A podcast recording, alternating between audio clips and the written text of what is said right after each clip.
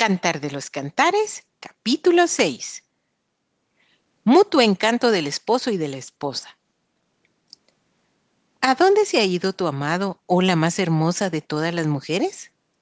¿A dónde se apartó tu amado y lo buscaremos contigo? Mi amado descendió a su huerto a las eras de las especias, para apacentar en los huertos y para recoger los lirios. Yo soy de mi amado y mi amado es mío. Él apacienta entre los lirios. Hermosa eres tú, amiga mía, como Tirsa, de desear como Jerusalén, imponente como ejércitos en orden. Aparta tus ojos de delante de mí, porque ellos me vencieron. Tu cabello es como manada de cabras que se recuestan en las laderas de Galaad.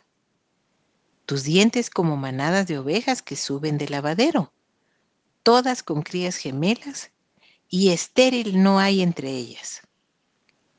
Como cachos de granada son tus mejillas detrás de tu velo.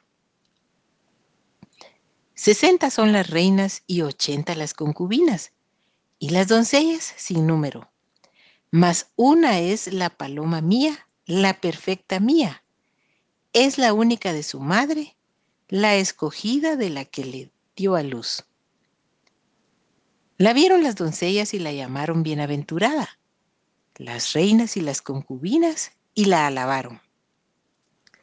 ¿Quién es esta que se muestra como el alba, hermosa como la luna, esclarecida como el sol, imponente como ejércitos en orden?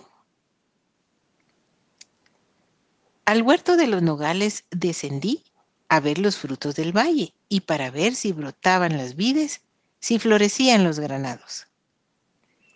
Antes que lo supiera, mi alma me puso entre los carros de Aminadab. Vuélvete, vuélvete, oh Sulamita. Vuélvete, vuélvete y te miraremos. ¿Qué veréis en la Sulamita? Algo como la reunión de dos campamentos.